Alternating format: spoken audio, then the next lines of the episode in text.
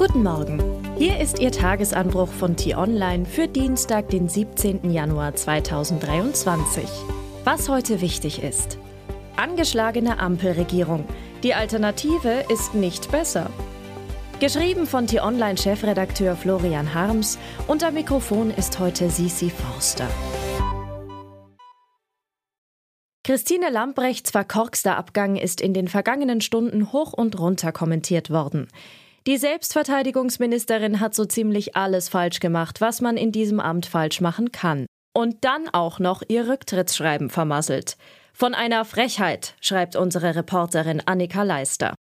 Der Fall Lambrecht beschädigt auch den Bundeskanzler. Eine Zeitenwende hatte Olaf Scholz nach Putins Angriff vor knapp einem Jahr ausgerufen. Eine historische Kurskorrektur der naiven deutschen Sicherheitspolitik. Großer Auftritt im Bundestag, viel Lob in der Presse.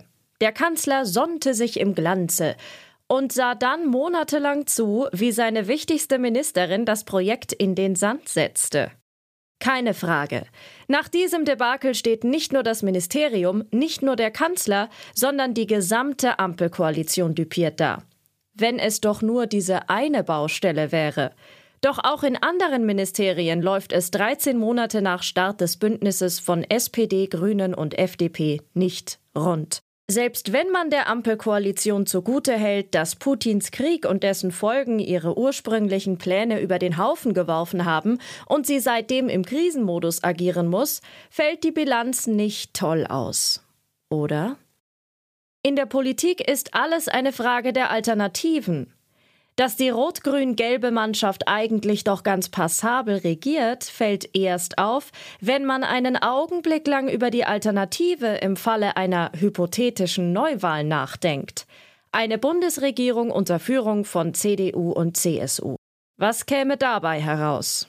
Ein Kanzlerwahlverein, der eigentlich nur noch eine Bevölkerungsgruppe repräsentiert, ältere weiße Männer. Junge Leute, Menschen mit Migrationshintergrund und viele Frauen erreicht die Union mit ihrem Personal, ihrem Programm und ihrer Kommunikation kaum noch. Von weiten Teilen der Bevölkerung ist sie entkoppelt, versteht auch deren Wünsche, Sorgen und Nöte offenbar nicht mehr. In 16 Merkel-Jahren hat sie es zugelassen, dass sich die Schere zwischen Arm und Reich unanständig weit geöffnet hat. Nicht verwunderlich, dass CDU und CSU seit Jahren Mitglieder verlieren. Sie haben keinen Seismographen mehr für Stimmungen in der Bevölkerung. Eine Antwort auf die immer vielfältigere Gesellschaft und die Mammut-Herausforderungen durch Klimawandel und Artensterben hat die Union bislang nicht. Stattdessen schreckt sie Demokraten ab, indem sie einen Verschwörungsschwurbler wie Hans-Georg Maaßen in ihren Reihen duldet und Parteichef Merz pauschal gegen die Nachkommen von Einwanderern wettert. Man spuckt all denjenigen ins Gesicht, die hier seit zwei, drei Generationen leben, hat der Politikwissenschaftler Carlo Massala treffend dazu gesagt. CDU und CSU müssen sich grundlegend erneuern, ehe sie im Bund zu einer ernstzunehmenden politischen Alternative werden. Das wird Jahre dauern, Erfolg ungewiss. Das macht die Fehler der Ampelleute nicht kleiner, aber es relativiert sie. Was heute wichtig ist. Es geht los in Davos. Zum ersten Mal seit drei Jahren findet wieder das Spektakel in Davos statt. Beim Weltwirtschaftsforum in den Graubündner Bergen reden 2700 Teilnehmer aus 130 Ländern über das Thema Zusammenarbeit in einer zersplitterten Welt.